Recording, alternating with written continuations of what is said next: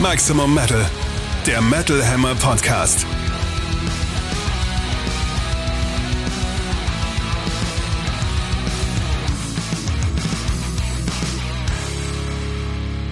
Wie immer mit Sebastian Kessler, Chefredakteur bei Metal Hammer. Und Katrin Riedel aus der Metal Hammer Redaktion. Hallöchen da draußen. Und ja, wir sind's, auch wenn ihr es nicht glauben könnt, denn alles klingt anders auf einmal. Ihr habt es gemerkt, wir haben ein neues Intro. Wir haben ein ganz neues Soundgewand. Wir sind quasi rebooted und resurrected. Bei Erect, nein, Moment. Das ich, war was anderes. Ich habe an Matrix gedacht, ganz unschuldig. Ach so.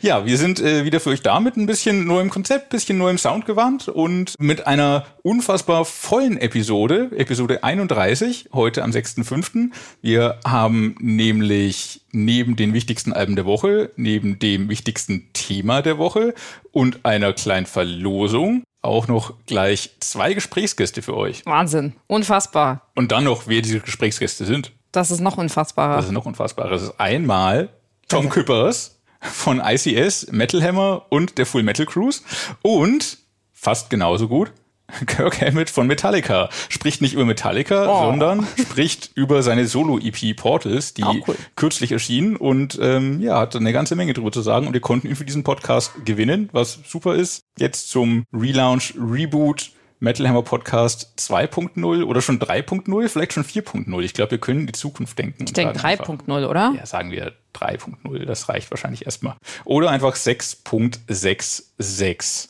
Genau. Und an dieser Stelle vielleicht noch eine kurze Vorbemerkung. Es ist ja nicht so, als würden wir hier einfach gegen die Wand senden. Letzten Freitag sind Udo Dirkschneider, Caliban und die apokalyptischen Reiter in die Top 10 der deutschen Albumcharts eingestiegen. Und was haben die alle gemeinsam? Ganz genau. Wir haben in der letzten Podcast-Episode über ihre Alben gesprochen. Wir sind also fast schon prophetisch unterwegs, muss man sagen. Es kann kein Zufall sein. Ja. Also ich glaube, wer hier im Podcast erwähnt wird, der geht auch auf die Eins. Ganz genau. Das werden wir später vielleicht noch sehen. Aber in jedem Fall super zu sehen, dass die Metal-Fans da draußen die Fahne hochhalten und ihre Bands ja in diese oberen Regionen pushen. Das finde ich echt immer wieder toll. Insofern danke an alle da draußen, die noch Platten kaufen, die für Streaming bezahlen.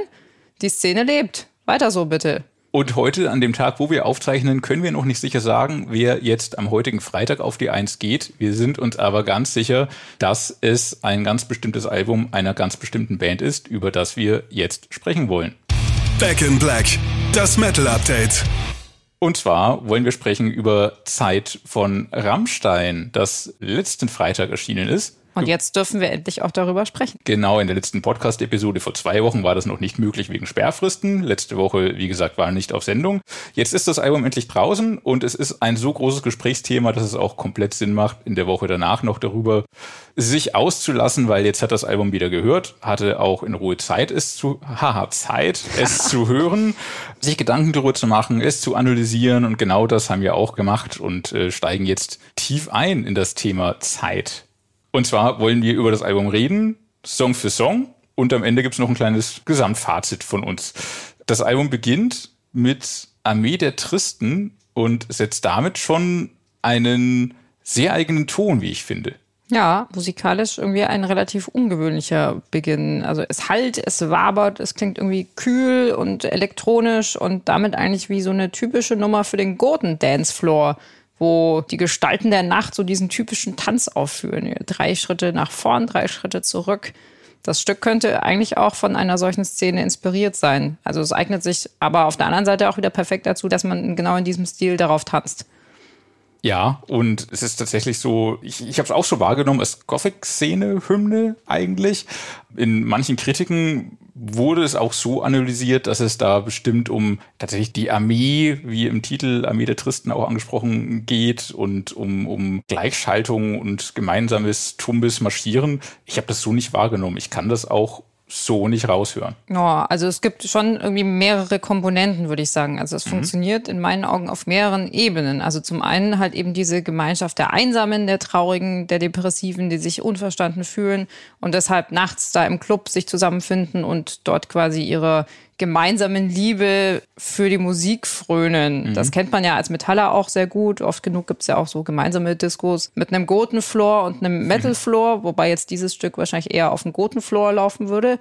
Das steckt in jedem Fall hauptsächlich drin. eine Szenehymne. Man kann aber auch halt noch ein paar andere Sachen finden. Also wie du schon sagtest, diese militärische Konnotation steckt natürlich auch drin, schon allein dank Worten wie eben Armee oder im Gleichschritt. Mhm. Natürlich auch dieses Marschartige, dieser marschartige Rhythmus, den Rammstein ja auch natürlich irgendwie öfter haben. Also der hat ja eine gewisse Tradition bei Rammstein. Ja, ist ja nichts Neues. Und man kann es natürlich, wenn man ganz äh, weit sich vorwagen möchte, theoretisch auch politisch deuten. Also es kommt immerhin die Partei der Hoffnungslosen vor. Das spricht ja schon Bände. Und dieses Motiv zusammen sind wir stark, wir armen, unterdrückten Seelen, das lässt sich ja heutzutage auch ziemlich klar einer politischen Partei zuordnen. Also schon sehr vielfältig interpretierbar. Ja, eine Partei, für die Rammstein ja aber nicht stehen, sondern eben das Gegenteil. Nee, aber es ist ja auch die Partei der Hoffnungslosen. Mhm. Also sie sagen ja auch nicht, es ist ja keine Lobeshymne. Verstehe.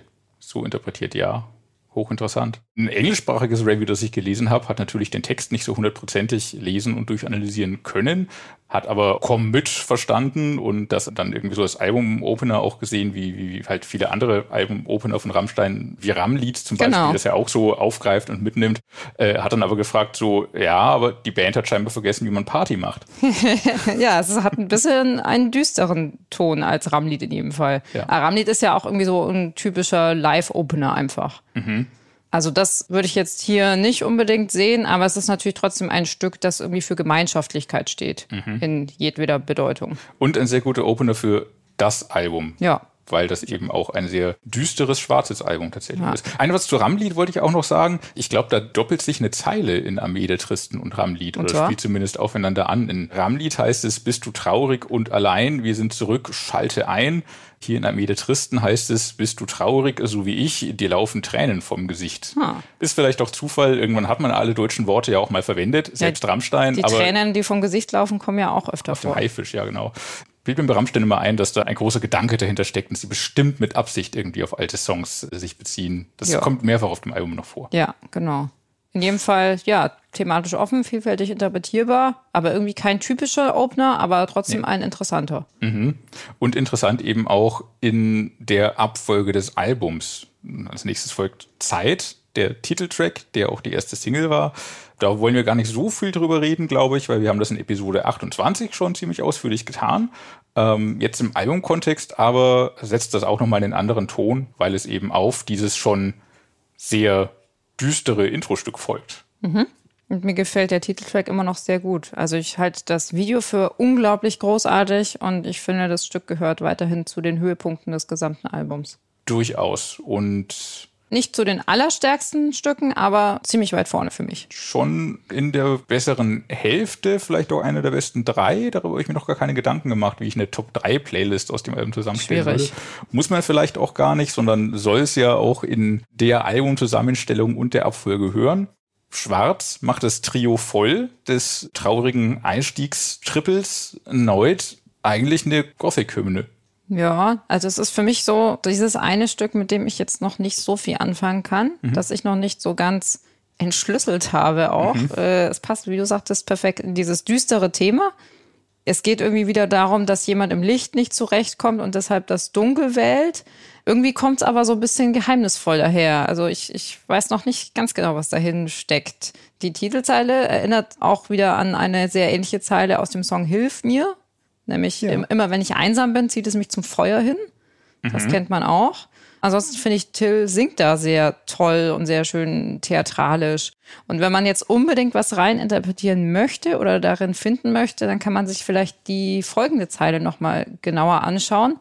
Das Tageslicht ist kein Verlust, die Nacht hält vielen ihre Brust. Trinker, Huren und Verschwörer sind den Schatten zugehörig. Und zumindest bei Verschwörer haben wir in der aktuellen Situation doch ein ziemlich klares Bild vor Augen, wenn man denn so will.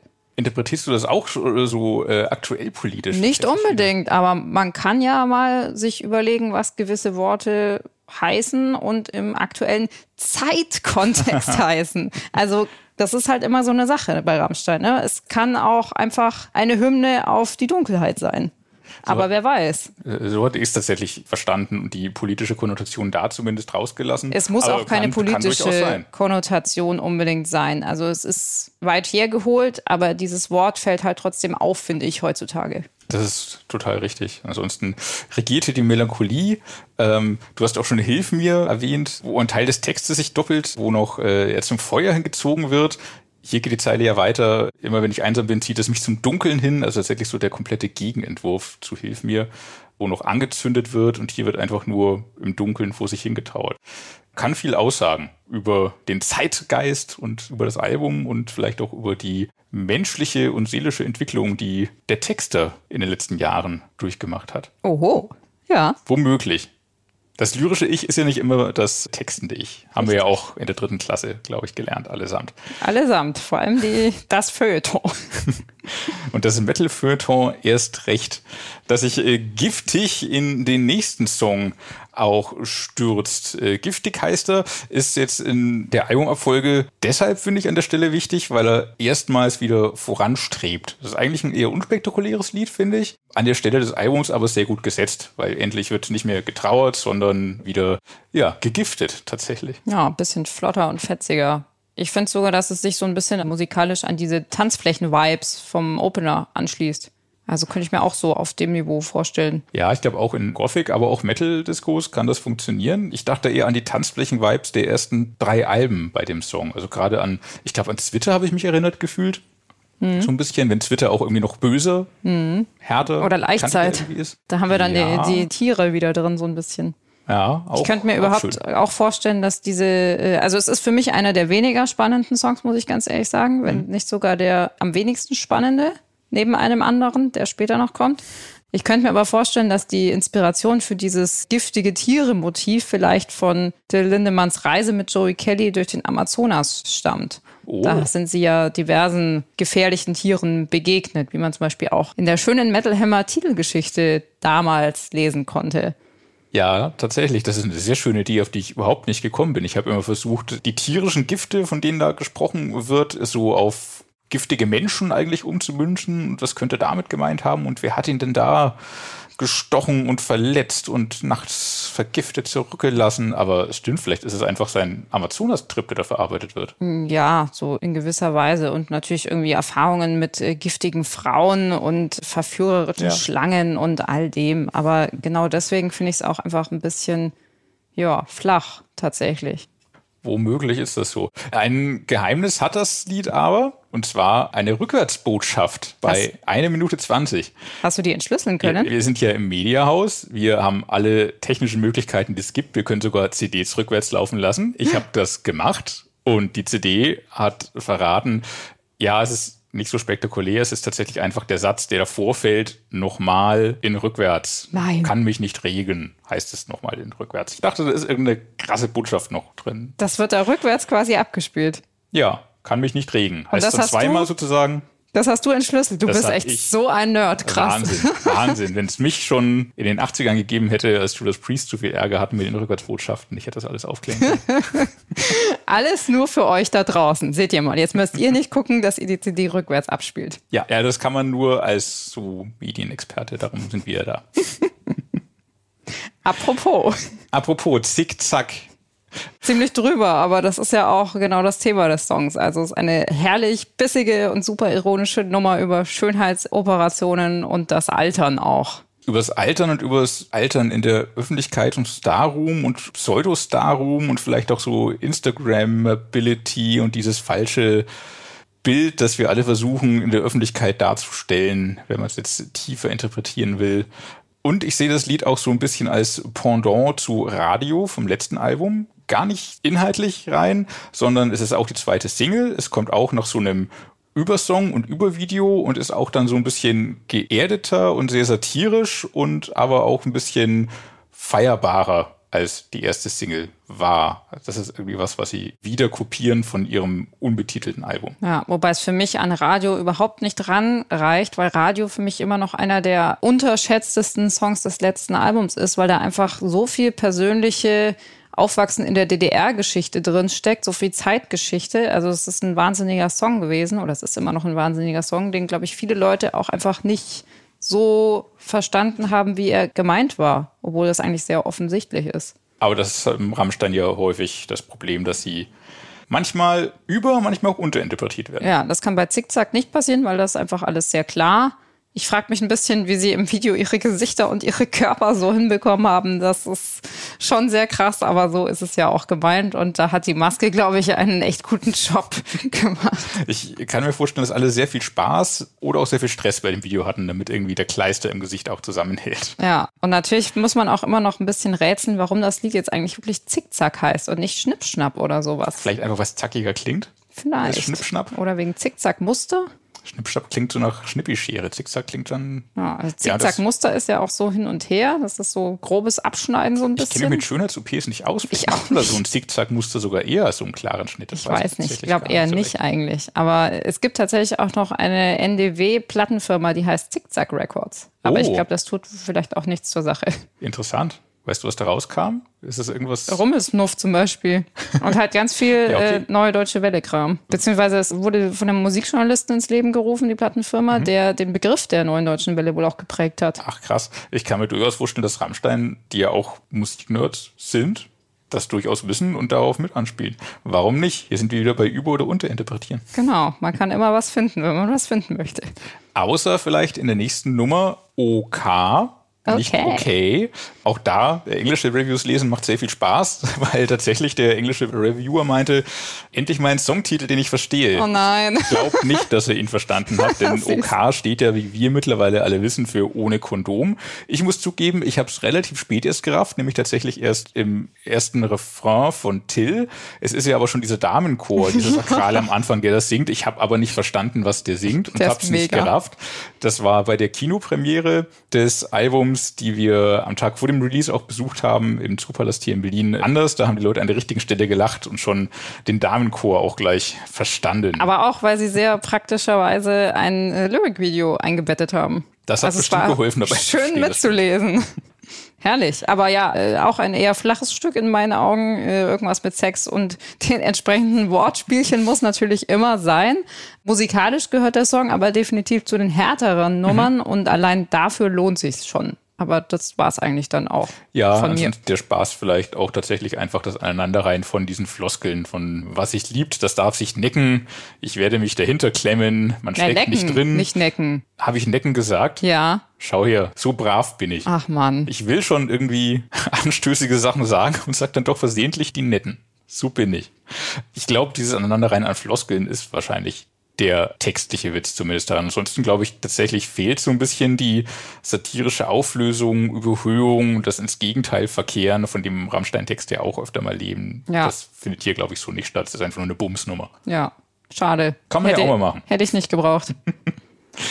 Auf einem Album braucht es vielleicht aber auch einfach stupidere Bumsnummern. Womöglich. Und äh, vor allen Dingen vor einer Nummer wie Meine Tränen, weil damit geht's jetzt richtig ans Eingemachte. Mhm. Also ein echter Hammer von einem Song ist das. Da geht's um einen Erwachsenen, der noch bei seiner Mutter lebt. Das Ganze wirkt stellenweise so wie eine Art Gegenentwurf zu Mutter, dem mhm. Song dessen Melodie tatsächlich auch mal angespielt wird oder anklingt Wirklich? zumindest. Also nicht genau dieselbe Melodie, mhm. aber es klingt stellenweise durch oder beziehungsweise an einer Stelle durch. Ja, ja super gruselig und grausam, richtig brutal formuliert auch, absolut gänsehausträchtig, mhm. besonders im sehr getragenen äh, Refrain. Ein Mann weint nur, wenn seine Mutter stirbt. Das ja, ist ja ist mal wieder ein typisches Motiv, das hier in aller Härte vorgeführt wird.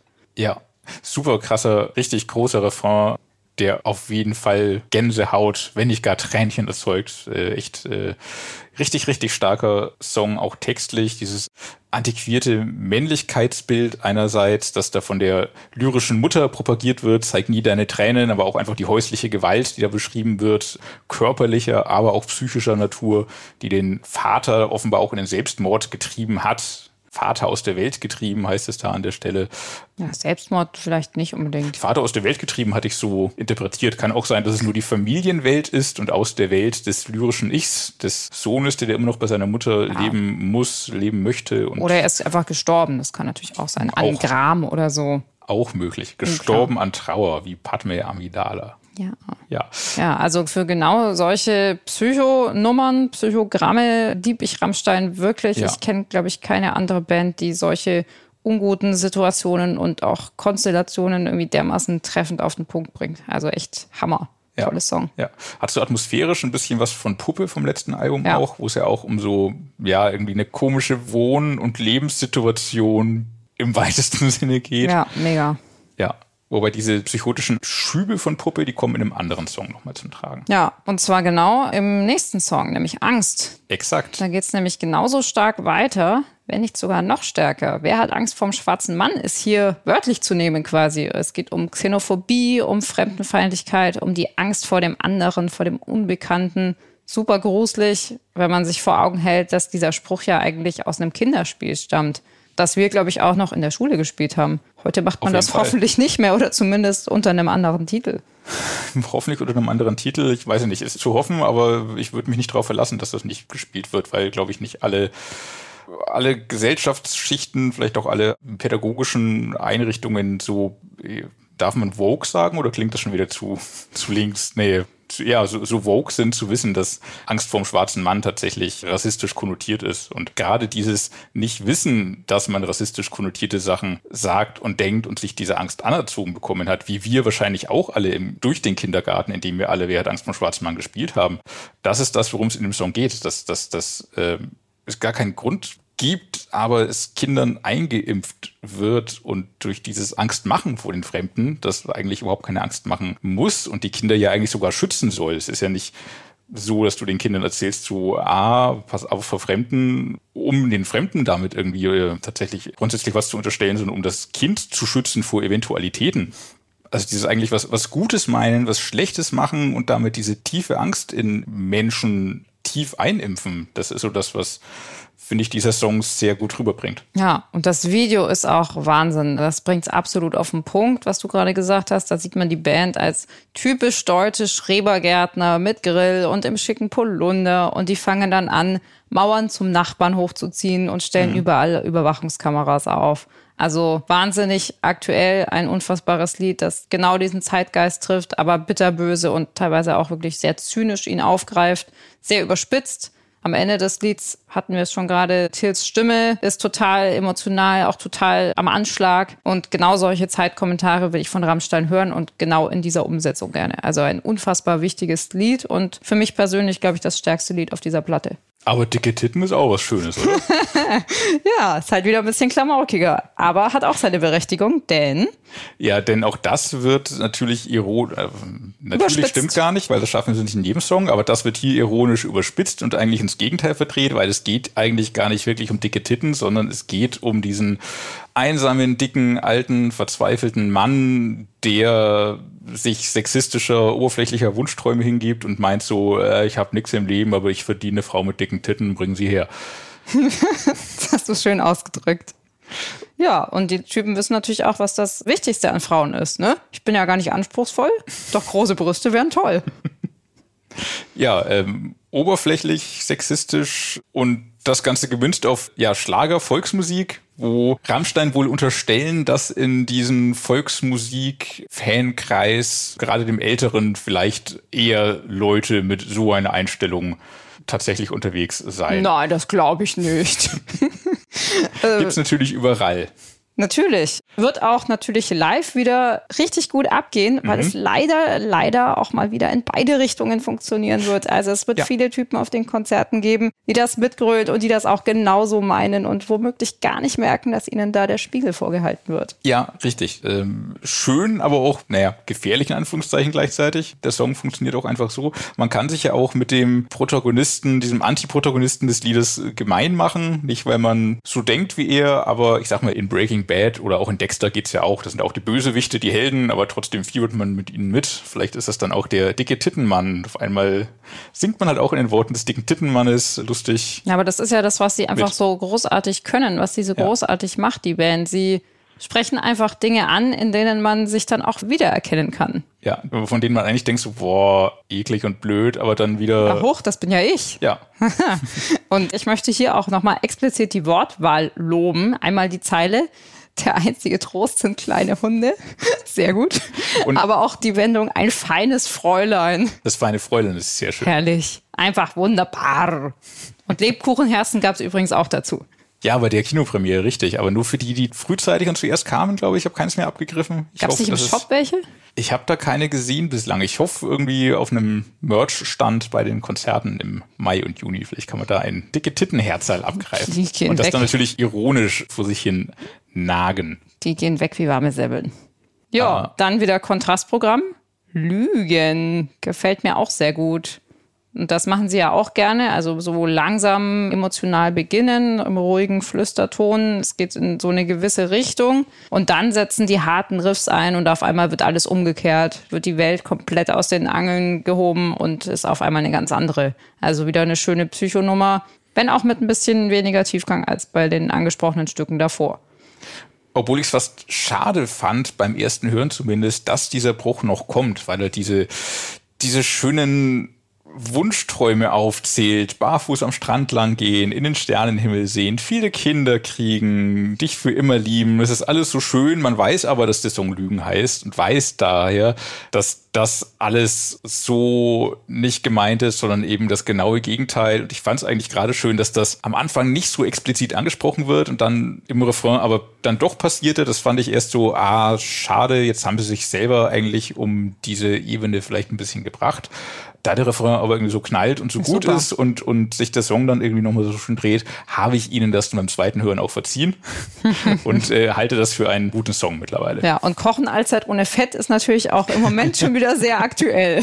Weil aber es das, keines mehr gibt. Aber das konnten sie nicht ahnen. Äh, schön übrigens auch diese kleine Autotune-Lüge, die da in Tills Gesang versteckt ist. Du hast das auch so verstanden, ja? Ja. Weil ich habe einige Kommentare im Internet gelesen von wegen so, nee, den Song mag ich nicht, weil der ist Autotune. Autotune. Ja, aber darum geht es ja genau. Genau, also auch. Autotune ja genau das Belügen ist. Ich belüge sogar mich und das im Autotune. Das ja. ist ja genau. Das ist voll Meter. Ja, das, das fand ich super. Darum eben dem Song verziehen, dass er dann zu explizit auf den Lügen herumreitet, weil das durch diese Autotune-Meta-Ebene mir sehr, sehr gut gefallen hat. Ich glaube, es wäre auch weniger cool gewesen, wenn es diesen Refrain nicht gegeben hätte. Ja, sonst wäre es langweilig auch gewesen. Dann wäre es so wie Diamant einfach vor sich hin plätschernd und ja. nichts passiert. Ähm, ja, dann passiert noch was am Ende. Rammstein sagen Adieu. Clickbait-Journalisten sagen, ist das das Ende der Band? Ich sage so, ja, Rammstein hatten schon andere Abschieds-, Album-, Abschluss-, Konzertabschluss-Songs. In Adieu geht es jetzt tatsächlich, so wie ich es interpretiere, auch um einen Abschied von einem geliebten Menschen, um Abschiedsschmerz, um, ja, vielleicht Dinge, die man auf einer Beerdigungsfeierlichkeit nochmal sagt, so in der Richtung. Klar kann man auch das Ende der Band rein interpretieren, so wie in alles ist aber für mich kein expliziter Adieu, mach's gut, wir lösen uns jetzt auf Song. Ja, also mega Ohrwurm in jedem Fall. Mhm. Man kann sich schon vorstellen, wie live alle mit den Armen winken und damit singen werden. Und ja, eigentlich geht es um den Tod, um den Abschied von den Menschen, aber nicht irgendwie traurig, sondern sehr feierbar und ja. auch mit einer ja, epischen Komponente. Mhm. Am Ende übrigens auch ganz nett, die Zeit mit dir war schön. Oh ja. Könnte sich auf den Albumtitel beziehen. Ja. Und auch schön, wie sich quasi von Anfang bis Ende der Kreis schließt. Also zuerst diese Gemeinschaft, die Armee der Tristen, wo alle zusammenstehen, bis hin zu Adieu, in dem jeder den letzten Weg für sich allein gehen muss und auch allein stirbt, aber dann irgendwie doch nicht allein ist. Schöne Interpretation. Ja, und hören Sie jetzt auf? Äh, nee, also wieso sollten Sie? Jetzt geht es erstmal jahrelang auf Tour in alle Welt und wer weiß schon, was danach ist ich schätze mal, dass in dieser Zeit haha, wieder genug passieren wird, um Material für ein neues Album zu sammeln. Ja, denn sie müssen ja mittlerweile einfach nur noch beobachten und das in Textform gießen und müssen gar nicht mehr wie auf früheren Alben Dinge so krass überspitzen, hatte ich den Eindruck. Um damit auch zu meinem Fazit zu kommen. Ja, bitte? Das war mein Fazit. So, ja. und, und vielleicht auch tatsächlich, Zeit ist für mich das schwarze Rammstein-Album, weil es düster, melancholisch ist. Es hat in der Mitte klar mit dicke Titten und Zickzack und OK seine Haut drauf Nummern, aber gerade durch diese drei sehr düsteren Anfangslieder, durch den Abschluss und auch durch das irgendwie überstrahlende meine Tränen ist das tatsächlich ein für mich so schwarz-weiß düster graues Rammstein-Album, wie sie es glaube ich noch nicht hatten. Hm. Mir geht's insgesamt bei diesem Album wie eigentlich ganz oft bei Rammstein. Also ich könnte auf die flacheren Nummern verzichten, in diesem Fall äh, giftig und okay tatsächlich. Finde die besprochenen Höhepunkte aber einfach so, ja, so dermaßen stark und wichtig, dass sie für mich das Album halt insgesamt total prägen und ausmachen. Und äh, insgesamt beinhaltet Zeit ja eigentlich genau das, was man im Moment von Rammstein hören will. Also allen voran eben diese irre, großartigen Psychoanalysen wie meine Tränen und wie Angst und wohl auch Lügen. Dann natürlich irgendwie Hymnen für und auf die schwarze Szene, wie Armee der Tristen und Schwarz. Aber eben auch diese fiesen, bissigen Gesellschaftskommentare wie Zickzack und Dicke Titten. Und diese schönen, gefühlvollen Nummern wie Zeit und Adieu. Also sie vertonen das Leben mit all seinen Absonderlichkeiten und Grausamkeiten und den absurden und schönen und schlimmen Momenten. Ja, ein typisches Rammstein-Album mit vielen Stärken und wenigen Schwächen. Schön. Jetzt haben wir viel geredet, jetzt darf mal jemand anderer ran, würde ich sagen. Richtig, wir kommen jetzt zu unserem Interview der Ausgabe. Don't Talk to Strangers, das Metal Hammer Podcast Interview. Und zwar, wie anfangs schon erwähnt, zum großen Podcast Relaunch wollten wir uns nicht lumpen lassen und haben Kirk Hammett von Metallica zum Interview geladen. Der hat vor kurzem jetzt seine EP Portals veröffentlicht, seine erste Solo-EP und tatsächlich auch überhaupt das erste Solowerk eines aktiven Metallica-Mitglieds. Vier Songs sind darauf, instrumental. Es klingt nicht hundertprozentig nach Metallica, aber es ist auch kein selbstverliebtes Gitarristenalbum, sondern durchaus songorientiert, atmosphärisch und man hört auch immer wieder Kirk Hammett und Metallica raus in einigen Melodien und Riffs. Das Interview hat vorab nicht die geiste Qualität, weil Kirk Hammett hat mich auf der Festnetzleitung angerufen. Geil, hat er deine Festnetznummer? Jetzt ja. Er hat auch meine Handynummer, da hat er nämlich zuerst versucht anzurufen. Aber du bist nicht rangegangen. Doch, ausnahmsweise bin ich ans Telefon gegangen. Oh nein. Äh, Ein Fehler. Kirk Hammett war dran. War kein Fehler, er hat aber gleich wieder aufgelegt. Tatsächlich, die Verbindung war so schlecht, dass wir dann auf Festnetz umgeschalten sind. Verbindungen waren dann besser, wir haben uns verstanden. Trotzdem ist es einfach ein Telefonmitschnitt, daher erschreckt nicht und seht uns die Qualität der Aufnahme ein bisschen nach. Great, Sebastian, how are you? Vier Songs sind auf die EP. Jeder steht für eine eigene Ära von Horror- und Science-Fiction-Filmen der 20er Jahre über die 80er bis heute.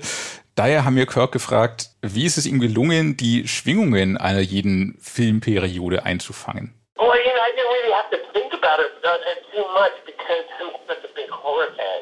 I really feel like a lot, a lot of the movies from the 20s, 30s, right up to like, you know, right up kind of like lives in me, you know? There's certain horror movies I've seen multiple times, and like, you know, 30 or 40 times. I feel that I'm so the horror genre that I really didn't have to think about any movies in particular. I just kind of like thought about the feelings and and the, and the atmosphere and the various settings that I've seen uh, movies in all these various time periods, and it was just really easy for me to recall that stuff and then interpret it musically, you know. And I was actually surprised how easy it was because I never really sat down and did something like this. Ich übersetze nochmal kurz und fasse zusammen. Als großer Fan von Horrorfilmen musste er also gar nicht groß darüber nachdenken, sondern konnte die Atmosphäre der Filme einfach aus seiner Erinnerung abrufen und musikalisch interpretieren. Nur wie leicht ihm das gefallen ist, das hat ihn selber überrascht, weil immerhin hatte das ja vorher noch nie so gemacht bei Metallica. Eine Beobachtung, die sich aufgedrängt hat, wenn man dieses Instrumentalwerk hört, das dann auch noch mit Orchesterbegleitung daherkommt. Sobald die Celli ins Spiel kommen, klingt's halt nach Apokalyptika. Was ja deshalb interessant ist, weil Apokalyptika ja eigentlich nach Metallica klingen. Jetzt schließt sich da sozusagen der Kreis. Mich hat interessiert, ob auch einem Kirk Hammett dieser Gedanke gekommen ist. I have to give 100% credit to Apocalyptica because the first time they ever played with us, and I heard a bowed pillow coming out of our PA. It was so incredibly heavy and sounded so epic. It just stuck with me through all this time. And so I instantly got the idea of, wow, we need to explore string instruments more. And, you know, the S&M stuff came around, you know, S&M 2 came around, and I, at that point, I felt we had still not really just like explored all the possibilities that phonic string instruments and symphonic instruments as a whole could play in terms of making the music heavier, more beautiful, more melodic, bigger sounding. And so there was a bit of that going through my head, you know, wanting to just like take classical instruments and and repurposing them be something dark and heavy. And that's basically what the approach was. And it was something that Edwin and I spoke about. And we spoke about things like the first S&M album, you know, with Michael Kamen, the second S&M album, and how we kind of like went into a slightly different direction uh, in, in playing, you know, the Russian piece with oh, Michael Thomas string instrument, turn this music into a, a real thing of beauty using the small little chamber orchestra. And it's only a chamber orchestra, too. It's two violins, cello, piano, and French horn, and harp. And uh, so it's, you know, six instruments. And we got an incredibly big sound. That, I mean, the LA Philharmonic Orchestra members, you know, to come into the studio with us. And it was great because they were in and out within like an hour. You know, they were such professionals and they were so, so great at doing it. Kirk Hammett hat also großen Respekt vor Apokalyptika, die ihn und auch Metallica erst darauf gebracht haben, überhaupt mit Orchester zu arbeiten. Wer also seinen Groll gegen S&M und S&M2 hegt, die Schuldigen sitzen in Finnland. Hammett meint sogar, dass Metallica noch lange nicht ausgereizt hätten, was mit Symphonieinstrumenten alles möglich ist und ist ganz begeistert von der Zusammenarbeit mit Edwin Outwater, der ja schon S&M2 dirigiert hat, als auch mit dem San Francisco Symphony Orchester in Kammerbesetzung. Der ursprüngliche Grund für die EP und die Inspiration war ja Kirk Hammetts Filmleidenschaft und seine Sammlung klassischer Filmposter, die vor ein paar Jahren ausgestellt worden war. Und der wollte einfach einen Soundtrack dafür schaffen. Daher die Frage, wie viel vom Geist des Heavy Metal steckt denn in diesen alten Gruselfilmen und den begleitenden Postern? The heavy metal spirit has been there since the very beginning. Since the Weimar Republic, bro. I mean, you know, I have to give 100% credit to German cinema in the 1920s, you know? Cabinet Dr. Caligari, Nosferatu, Gergalo, you know, those movies for me, they're so instrumental And that's the heavy metal spirit right there. Back in the 1920s, back in Germany. I mean, come on, that is the first seeds of what became, you know, the heavy metal sort of attitude. Dark, you know, heavy. You can't turn away from it, you know, you just want more of it. It feels good, but it's so almost repulsive at the same time. German expressionistic cinema is filled with anti-heroes you know, Nosferatu. He was like the anti-hero. Mr. Gollum, he was the anti-hero. Steve there from Cabinet, Dr. Caligari, he was the anti-hero. All of heavy metal bands are filled with anti-heroes. You know, people don't want to be in this heroic situation, but are. And so they lead from that place. And, you know, it's just like expressionistic German cinema.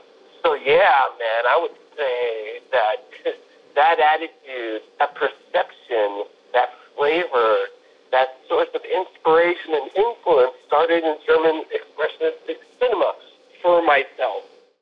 Das deutsche Kino der 20er Jahre mit Kabinett des Dr. Caligari und Nosferatu, der deutsche Expressionismus, sind also für Kirk Hammett durchaus Heavy Metal Ursuppe und faszinieren ihn, stoßen ihn zugleich aber ab. Das ist genau dieses Level, das er auch von düsterem Heavy Metal erwartet, sowie die Anti-Helden, die in diesen Filmen ganz vorne stehen, eigentlich gar nicht im Licht stehen wollen, aber mit ihrer Rolle zurechtkommen muss. Auch das ist für ihn Kern des Heavy Metal Lebens. Unsere Gesprächszeit war an der Stelle tatsächlich auch schon vorbei, aber weil er so viel von Deutschland und Europa und der Inspiration daher gesprochen hat, musste ich auch noch die Frage stellen, ob denn diese Ausstellung auch mal in Deutschland zu sehen sein wird. Und Überraschung, nicht nur die Ausstellung zieht es hierher. Well, I think it's very, very important that my collection makes it to Europe because that's where a lot of this stuff started. The Grand Guignol in Paris, you know, all the great British uh, uh, traditional horror authors like Dennis Whitley, you know, and the people like that. You know, German expressionistic cinema. I mean, it's really important that my collection comes to Europe. So yes, that's the goal is to take it to Europe because there's so many aspects to the horror movie collection that are connected to the European culture and particularly German expressionistic cinema, you know, the Weimar Republic. So yes, for that stuff to actually come home and be in Germany, you know, it would be a huge, huge accomplishment. And I want to work it out so that there might be a way where I could actually tour portals with just me and a guitar and maybe some backing tapes so that I can, like, it could truly be like a solo tour, you know? It's something that just um, I'm investigating. But, you know, in a perfect world, I would be able to bring my poem movie poster show exhibition to Europe. And then, you know, maybe during the night, you know, just show up somewhere and play portals for half an hour. That'd be great. Also wegen des Ursprungs der Filme und der Posterkunst in Deutschland und Europa ist es für Kirk Hammett Ehrensache, die Ausstellung nach Hause, also tatsächlich hierher zu bringen. In einer perfekten Welt wäre er mit der Ausstellung zusammen unterwegs, würde die Portals EP live spielen, eine halbe Stunde lang eine kleine Solotour also. Noch ist das ein Wunschtraum für ihn und für uns, aber es klang so, als wollte er sich diesen Wunsch erfüllen. Diesen Sommer wird er keine Zeit haben, weil er erstmal mit Metallica durch Europa tourt und ja auch ein Deutschland-Festivalkonzert gibt. Aber wir dürfen noch hoffen. Na super, ich würde sagen, wir laden ihn einfach mal im Herbst fürs Metal Hammer Paradise ein, oder? Stimmt, kann er schön ausstellen und eine Lesung machen oder halt so einen kleinen Akustik-Gig irgendwie in der Galerie. Herzlich willkommen. Also toll, super Gespräch. Er kommt echt sympathisch rüber und es ist wirklich toll, einen so prominenten Gast im Metal Hammer Podcast zu haben. Und an der Stelle vielleicht auch nochmal der Aufruf an euch da draußen. Bitte gebt uns doch mal durch, ob das mit den englischen Interviews für euch so in Ordnung ist oder ob ihr doch eher deutschsprachige Gäste bevorzugt. Ich meine, in dem Fall mussten wir es natürlich bringen. Äh, ansonsten versuchen wir weiterhin eine möglichst coole Mischung für euch einzutüten. Und damit kommen wir auch schon zu den neuen Alben, die wir in dieser proppenvollen Episode ein bisschen kürzer abhandeln. Steel meets Steel. Neue Alben im Härtetest. Und zwar wird es um nur zwei Platten diesmal gehen, die beide am heutigen 6. Mai erscheinen. Und zwar ist das zum einen Hailstorm mit dem Album Back from the Dead. Ja, äh, Hailstorm mag ich prinzipiell sehr gern. Die haben in meinen Ohren eine extrem gute Mischung aus schön energetischen Songs mit fetten Riffs, äh, immer mal wieder auch was Emotionales, toll Frauengesang, gute Themen. Beim zweiten Album, The Strange Case Off, hat's mich damals so richtig erwischt hat's richtig gefunkt. Das war vor zehn Jahren tatsächlich schon und ich war da relativ neu im Metal Hammer Soundcheck dabei. So alt sind wir alle. Krass. Ja, tatsächlich. Und damals kannte ich die Band noch gar nicht. Sie haben mich mit diesem Album aber wirklich von sich überzeugt und echt einen richtig starken Eindruck hinterlassen. Mhm. Und nun erscheint bereits das fünfte Album von den Amis und zwar Back from the Dead. Und da geht's in den ersten beiden Songs schon ziemlich schwungvoll und aggressiv los. Äh, Sängerin Lizzie Hale liefert da auch richtig stark ab. Sie ist einfach so eine mega Frontfrau, hat eine Wahnsinnsstimme und haut sich immer richtig rein. Eine echte Metal-Frontfrau, ein richtiges Biest. Und sie schreibt auch wirklich tolle und teilweise auch sehr persönliche und glaubwürdige Texte. The Steeple ist zum Beispiel ein toller Song zum Mitgehen, der könnte live auch sehr gut abgehen.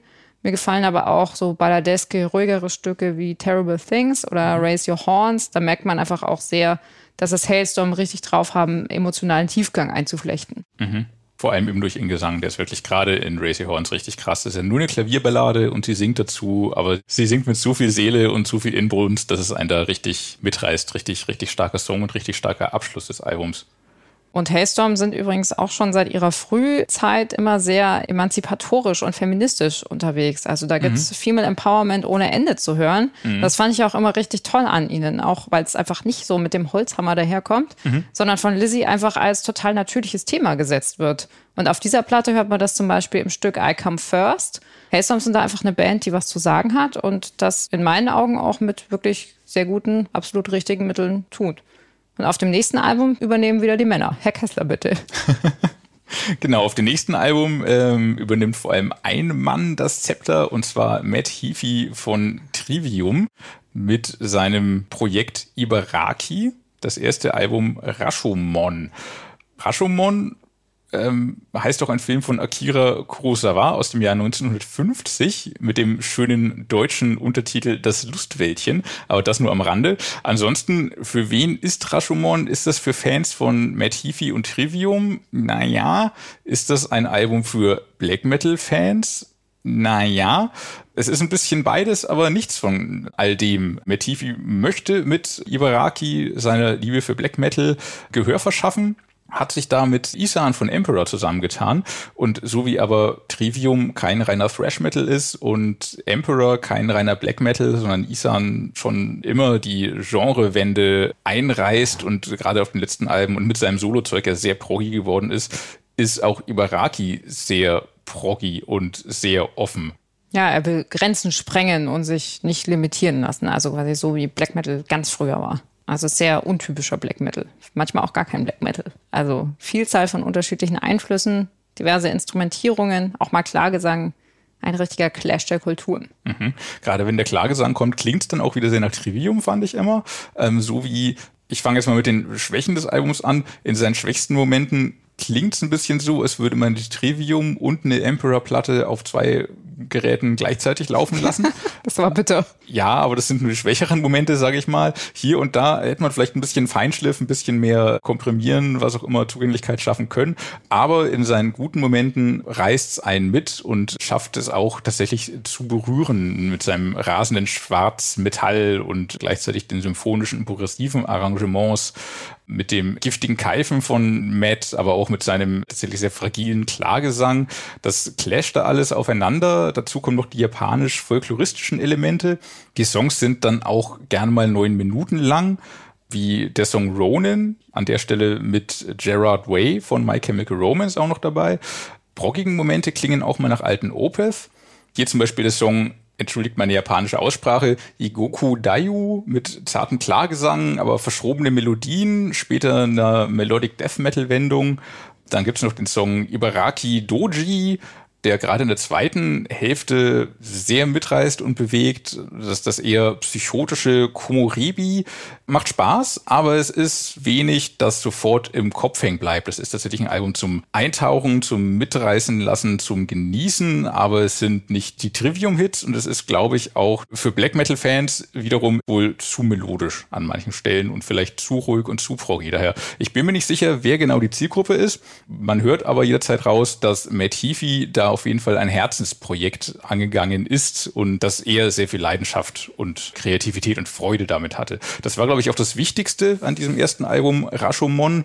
An den Feinschliff und Zugänglichkeit kann man dann bei späteren Alben noch arbeiten. Ja, aber die Intention dahinter muss man, glaube ich, schon verstehen, damit es klickt. Also es gehört schon eher zu den Alben, die man sich da erarbeiten muss. Aber es gibt auch, wie du sagtest, viele Passagen, wo man schon auch Spaß hat. Und wer mal Nergal von Behemoth in seiner Muttersprache, also auf Polnisch hören will, hat ausgerechnet auf diesem Album die Chance dazu. Und zwar im Song Akumu. So viel also zu Black Metal. Ja, insgesamt finde ich schon, dass das seine Berechtigung hat. Das Ganze hat für Matt Heavy eine persönliche Motivation und Zielsetzung, die auch ganz interessant ist. Und wer sich da ausführlicher über die musikalischen und auch die thematischen Hintergründe von dem Projekt und vom Album belesen möchte, kann gerne mal in unsere aktuelle Metal Hammer Ausgabe schauen. Da findet ihr nämlich ein Interview mit Matt. Das lohnt sich definitiv. So viel zu den Alben, die heute am 6. Mai erscheinen. Und zum Schluss wollen wir noch einen Blick in die Zukunft wagen. Und zwar schon in einem Monat steigt ein ganz besonderes Festival. Und zwar die neunte Full Metal Cruise, die Anfang Juni in Bremerhaven ablegt und dann nach Gordon und Newcastle schippert und dann wieder in Bremerhaven anlegt. Äh, Heavy Metal und Kreuzfahrt, das ist ja eine Sache für sich, die sich in den Jahren vor Corona doch ziemlich etabliert hat. Es ist sicherlich nichts für jede Person, aber wer sich auf so einem Kahn wagt, der kann da in jedem Fall seinen Spaß haben. Ich dürfte das Ganze schon mal in der amerikanischen Variante miterleben. Das waren ein paar echt tolle Tage. Und was euch auf der Full Metal Cruise im Juni erwartet, hat unser Kollege Florian Blumann in Erfahrung gebracht. Und zwar im Gespräch mit dem Pressebeauftragten von der Veranstaltungsfirma ICS, dem Kollegen Tom Küppers. I Want Out. Kommende Konzerte. Anruf nach Wacken. Hallo Tom. Hallo Florian, grüß dich. Schön, dass ich mal wieder dabei sein darf. Werd ja langsam zum Stammgast hier. ähm, Tom, die neunte Full Metal Cruise steht an. Wann geht's los und wohin geht's diesmal? Also, los geht es in, ich glaube, es sind nicht mal mehr, boah, wenn wir ausgestrahlt werden, keine fünf Wochen mehr. Es geht diesmal los vom 2.6.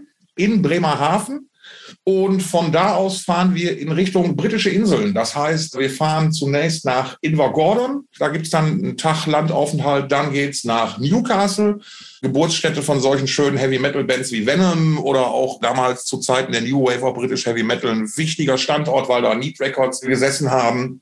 Und danach geht's dann wieder zurück nach Bremerhaven, wo wir dann am 7.6. wieder anlegen werden. Und dann ist der ganze Spaß leider auch schon vorbei. Nach langer Zeit mal wieder Fünftagesreise. Wird, glaube ich, eine sehr coole Geschichte werden. Und wir sind dabei, während, das ist halt auch für die Freunde der Kreuzfahrt ganz interessant. Wir sind halt zwei komplette Tage auf See mit dabei. Das ist also auch immer eine schöne Geschichte. Und ja, währenddessen werden wir es ordentlich krachen lassen, würde ich mal sagen, auf den verschiedenen Bühnen, die wir da haben. Und äh, mit jeder Menge Rahmenprogramm dabei. Auch wer schon mal auf der Full Metal Cruise war, der weiß, was ihn da erwartet. Wer noch nicht da war, da können wir dann vielleicht gleich, wenn die Zeit ist, erlaubt, noch mal ein bisschen en Detail drüber reden, was wir da dieses Jahr vorhaben. Das ist die erste Full Metal Cruise seit der Pandemie, also somit seit drei Jahren. Wie fühlst du dich dabei, dass sie jetzt wieder ausläuft? Du, es, äh, Erleichterung ist, glaube ich, ein, schönes Gefühl und Freude, dass es wieder losgeht und dass wir es trotz all den Umständen geschafft haben, tatsächlich sowas auf die Beine zu stellen und dabei auch das Ganze tatsächlich wirklich guten Gewissens machen können. Ne, das ist ja auch die Frage, weil für uns, ich sage jetzt mal, wir als für uns als Veranstalter ist eine Sache, immer am aller, aller, aller, aller, aller wichtigsten. Und das ist nicht das Geld, was wir uns immer unterstellen, sondern halt einfach tatsächlich die, die Sicherheit unserer Gäste und dass die sich halt wohlfühlen. Und da gab es ja in den letzten Jahren genügend Herausforderungen, wie man sowas machen könnte oder halt besser auch nicht machen könnte. Und jetzt ist die gesamte Veranstaltungsbranche an so einem Punkt, wo man sagt, okay, wir wissen, was wir machen müssen und können jetzt einfach wieder weitermachen die erste Full Metal Cruise seit drei Jahren, da müsste man eigentlich denken, die rennen euch die Bude ein, aber es ist noch nicht ausverkauft. Kannst du dir das irgendwie erklären? Also es ist noch nicht ausverkauft, das stimmt, es fehlt aber nicht mehr viel, so ehrlich muss man dann auch noch sein. Ich glaube, die Gründe sind einfach, die liegen relativ auf der Hand. Zum einen ist es natürlich so, dass durch die ganze Pandemie man Dinge vielleicht anders bewertet, man natürlich vielleicht auch das Portemonnaie nicht mehr ganz so locker sitzen hat, ein anderes Problem ist, glaube ich, tatsächlich einfach aufgrund der Tatsache, dass sich in den letzten Jahren halt viele Dinge aufgestaut haben und wir jetzt einen Termin haben, der am Pfingstwochenende ist und wo es halt traditionell, sag ich mal, in unserer Szene andere Veranstaltungen gibt. Äh, nicht, nicht nur in unserer Szene, sondern spätestens da geht die Festivalsaison ja los. Und das sind so, so die Gründe, die wir erfahren haben. Wir haben natürlich mit den Leuten gesprochen, wir haben Umfragen gemacht wir haben da auch ganz viel Feedback schon gekriegt in dem Moment, wenn wir, als wir den neuen Termin angekündigt haben, wo viele Leute gesagt haben, uh, das ist aber irgendwie schlecht, weil da habe ich schon was anderes vor. Ne? Und ähm, wie gesagt, es fehlen aber nicht mehr viele Kabinen. Ausverkauft ist, glaube ich, gerade im Moment nicht so das Wichtigste für uns, sondern wir freuen uns, dass es erstmal wieder losgeht. Und auf der anderen Seite ist es natürlich auch eine super Chance für all diejenigen, die äh, bisher noch nicht mitfahren konnten, weil es halt immer relativ schnell keine Kabinen mehr gab. Jetzt im Moment gibt es sie noch. Also wer schon immer mal mit dabei sein wollte ähm, äh, auf der lautesten Kreuzfahrt Europas, der hat jetzt die seltene Chance dazu, muss man sagen. Ja, das bin unter anderem ich. Ich äh, bin ja. Was würdest du denn für Tipps geben, vor allem mir, also den Leuten, die zum ersten Mal mitfahren? Warst du auch noch nie auf einem Kreuzfahrtschiff unterwegs oder nur erstes Mal jetzt Kreuzfahrt mit Musik? Ähm, auch noch nie auf einer Kreuzfahrt. Ich glaube, ich hoffe, ich bin kreuzfahrttauglich. Wie sagt man? Äh, schiffsfest, also. Seetauglich. Seetauglich meinte ich. Das ja. Wort habe ich gesucht, genau. Also, was ich dir auf jeden Fall dann als erstes empfehlen würde, ist, dass du erstmal versuchst, dich mit dem Schiff vertraut zu machen. Weil so ein Schiff, wie wir es haben, die Mein Schiff 3, das ist halt relativ groß, das hat viele, viele Etagen und es gibt unheimlich viel zu entdecken. Und da kann es dann schon mal ganz gut sein, wenn man sich da mal einfach so, ich sag mal so in die ersten paar Stunden halt einfach mal das Schiff anguckt und so Dinge entdeckt und auch so ein bisschen, äh, sag ich mal, sieht, was wo ist. Beispielsweise, wie komme ich von der Kabine zu den Bühnen oder so. Das muss man einmal gemacht haben, weil sonst kann man sich verlaufen. Ich kenne Leute, denen das passiert ist. Grüße gehen raus an den ehemaligen Kollegen Enrico Ahlich. Das wäre so das, was ich dir empfehlen würde. Und dann halt einfach erstmal so, lass das alles mal auf dich wirken. Komm mal an. Das, das Spannende ist wirklich tatsächlich, was ich auch privat so noch nie erlebt habe. Es ist so dieses Ding, du betrittst so ein Schiff und du kommst automatisch in eine ganz andere Stimmung rein. Also es ist nicht so, wie du sagst, wenn du so in einen normalen Urlaub fährst und du hast ein, ein Hotel oder ein Ferienhaus, dann dauert es in der Regel so, ja, ein bisschen Zeit, bis du halt, sag ich mal, im Urlaub ankommst. Weil das dürfen wir nicht vergessen. Trotz viel Musik ist das natürlich in erster Linie ein Urlaub, ganz klar. Und auf so einem Schiff ist es wirklich so, dass du da in so einen ganz eigenen Kosmos eintauchst irgendwie und automatisch direkt in so einer ganz anderen Stimmung bist. Das geht nicht nur mir so, das haben ja auch schon sehr, sehr viele Leute bestätigt und auch immer wieder Leute, die zum ersten Mal bei uns sind. Und die dann aufgrund dessen sagen, boah, das war so cool hier. Ich habe mich von Anfang an so super gefühlt, ähm, das muss ich unbedingt nochmal machen. Äh, also das ist echt eine sehr interessante Erfahrung, die man da machen kann. Ich kann mir vorstellen, du hast über die Jahre jetzt auch viel erlebt bei den Full Metal Crews. Hast du eine Lieblingserinnerung und halte keine peinlichen Noten zurück? also, ähm, ich unterliege da natürlich in einer gewissen Form der privaten Schweigepflicht. Aber ich sage mal so, die Karaoke-Partys sind äh, Nährboden für einige legendäre Geschichten und für einige wirklich legendäre Performances. die sollte man sich also nicht entgehen lassen. Und ich glaube, das war nämlich der Punkt, den ich eigentlich vorher nochmal sagen wollte. Das ist natürlich auch eine Sache, die das ganze Prinzip von so einer Full Metal Cruise besonders macht. Du teilst dir ja quasi das Schiff nicht nur mit anderen Metalheads, sondern halt auch mit den Musikern. Und es kann dir also wirklich problemlos passieren, dass du morgens beim Frühstück in der Schlange hinter dem Sänger deiner Lieblingsband stehst. Und das ist einfach eine total außergewöhnliche Geschichte, weil die Künstler, die daran teilnehmen, in der Regel auch sehr, sehr großen Wert darauf legen, halt auch einen normalen Schiffsalltag zu haben. Ne, das heißt, die haben ihre Shows, aber die möchten natürlich auch ansonsten das Schiff genießen und die Party da genießen. Und es ist so, das kann ich auch jedem nur mit ans Herz legen, wenn ihr da mal jemanden seht und den unbedingt ansprechen wollt und ein Foto machen wollt, die haben da alle Bock drauf, sonst wären die nicht da. Solange ihr freundlich seid und höflich seid und den Leuten einfach nicht auf den Sack geht. Also im Prinzip wie mit jedem anderen Menschen auch. Und ähm, da haben wir dann schon ganz oft Dinge ähm, miterlebt, wo halt so, die, so Dinge wie, ach, der ist ja ganz, der ist ja total normal, der Musiker XY, der ist ja wie zum Anfassen. Ja klar, der ist ja auch schlussendlich nur ein Mensch, dessen Jobs halt ist, mal ab und zu auf Bühnen vor Hunderttausenden von Leuten zu stehen. Ne? Deswegen ist er ein ganz cooler Typ eigentlich so. Also das ist auch nochmal immer ein sehr schönes Ding und wovon auch viele Leute auf der Cruise echt immer wieder begeistert zurückkommen, dass du halt die Gelegenheit hast, äh, da so nah an Künstler ranzukommen und denen auch mal eine Frage zu stellen. Ich hätte noch eine Frage zu der Zukunft vom, von Metal Cruise. Gibt es da auch Reaktionen äh, zum Thema Umweltproblematik von Kreuzfahrten? Ähm, ja, klar. Das ist natürlich im Kreuzfahrtkontext immer ein Thema und auch zu Recht. Es gibt ja da diverse Bemühungen, das Ganze deutlich angenehmer zu betreiben. Es werden ja mittlerweile auch, glaube ich, die ersten komplett elektrischen Schiffe langsam vor der Fertigstellung. Ja, da sind sich die Leute bewusst. Das ist ja auch, sage ich mir, für uns als Veranstalter auf allen unseren Events ein sehr, sehr, sehr wichtiges Thema, was uns auch sehr, sehr am Herzen liegt. Auf einer Kreuzfahrt ist es halt so, es liegt in der Natur der Sache dass man sich darüber unterhalten kann. Das ist uns ganz bewusst, aber die TUI als unser Partner ist da auf jeden Fall in die richtige Richtung unterwegs, hat das auch, glaube ich, ganz, ganz gut im Griff und geht da ja auch mit vielen solcher Dinge sehr transparent um, sodass man da ruhigen Gewissens sowas mal machen kann, glaube ich. Also äh, Fortschritte in jede Richtung. Ja, ich hoffe, dass der zehnten Edition dann auch nichts mehr im Wege steht und dass wir die letzten zwei Jahre vergessen können. In diesem ja. Ich hätte noch eine Frage zum Schluss und zwar geht es jetzt nicht um die Full Metal Cruise, sondern um dich. Ähm, du hast einen Traumjob. Also du hast dein Hobby zum Beruf gemacht, würde ich sagen. Wie bist du denn genau. zu, äh, im Event Marketing gekommen? wie so vieles in meinem Leben, dadurch, dass ich zur richtigen Zeit am richtigen Ort war und mit den richtigen Leuten gesprochen habe.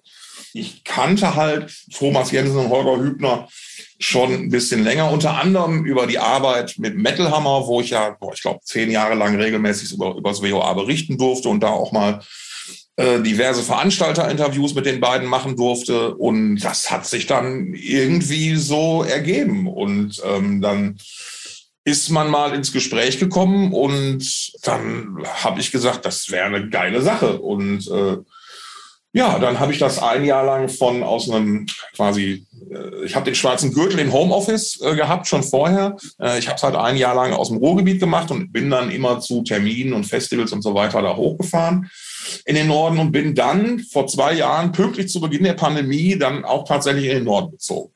Und äh, ja, es war halt wirklich viel, viel Zufall, ein bisschen Glück, aber ich glaube, wenn du eine Sache machst, weil du sie gerne machst, und weil du da Bock drauf hast, wird sich das immer, ich sage jetzt mal so halb österreichisch, das wird sich irgendwie immer ausgehen. Also da wirst du immer an der richtigen Stelle landen. Und jetzt bin ich halt an der Stelle gelandet, wo so dieses obskure Fachwissen, was du dir über Jahrzehnte aufgebaut hast, wie äh, wer spielt die dritte Kuhglocke in der zweiten Strophe von Don't Fear the Reaper, das kannst du da jetzt super ausspielen. Weil dann kannst du halt beispielsweise Vorschläge vom Booking ganz gut einschätzen. Ne, und kannst halt sagen, hier, wir haben die und die Band angeboten gekriegt, wie schätzen wir das ein, ist das cool für uns oder so. Das macht dann schon echt richtig, richtig, richtig viel Spaß. Und ähm, ja, es ist halt mal so ähm, eines der Zentren des Heavy-Metal-Universums. Ich bin mit meinen Fragen am Ende. Ich freue mich jetzt tierisch auf die Full Metal Cruise. Also ich zähle die Tage bis dahin. Hast ja, du was, was du unseren Hörern sagen möchtest? Ja, ähm, wir freuen uns auch super, super, super auf euch.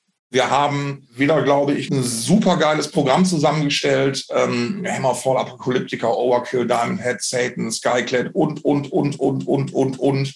Da ist, glaube ich, für jeden was dabei. Und Full Metal Drinks sind auch immer eine gute Sache. Also das wird einfach eine ziemlich geile Party, glaube ich, die wir uns alle nach den letzten Jahren nicht nur verdient haben, sondern uns auch mal gönnen sollten. Und wer noch Bock hat, kurzfristig mitzukommen, ihr braucht einen Reisepass, das ist ganz wichtig, weil, weil England gehört ja nicht mehr zur EU. Grüße gehen raus an Bojo. Das müsst ihr also haben. Ansonsten könnt ihr gerne auf full-metal-cruise.com gehen äh, und da mal gucken, was für Kabinen da noch frei sind. Ich glaube, im Moment sind noch ein paar Balkonkabinen frei. Die sind natürlich super, super schön. Da kann man auch mal richtig entspannen dann in den Zeiten ohne Konzerte. Also das macht echt richtig Bock. Und kommt vorbei, wir freuen uns, dass es wieder losgeht und wir freuen uns wirklich riesig, euch alle wieder zu sehen. Da kann man sich auf alle Fälle drauf freuen. Spannend, was Tom erzählt über die Peinlichkeiten, seine peinlichen Lieblingserinnerungen, aber auch die Umweltproblematik von Kreuzfahrten und ungewöhnlicherweise noch nicht innerhalb von wenigen Stunden ausverkauft, wie sonst immer. Das heißt, wenn ihr noch ein Ticket wollt und spontan in See stechen wollt, ist das eure Chance. Da geht noch was. Und wer sich über etwas kleinere Dinge als Kreuzfahrtschiffe freut, ist jetzt vielleicht hier richtig. Live to Win, die Verlosung. Wir haben nämlich eine kleine Verlosung für Rammstein-Fans am Start. Und zwar habe ich hier noch ein original verpacktes Exemplar des Zickzack-Magazins zusammen mit der Single. Wer es haben will, liked und kommentiert den Post zu diesem Podcast auf der Facebook- oder Instagram-Seite des Metal Hammer. Markiert darunter eine Person, der ihr gerne eine Zickzack-Behandlung in der Zickzack-Klinik wünschen würdet. Und mit etwas Glück ziehen ziehen wir euch aus dem Lostopf. Der Gewinner wird dann per Direktnachricht von uns benachrichtigt. Ja, so sagt man das. Zickzack. Viel Glück.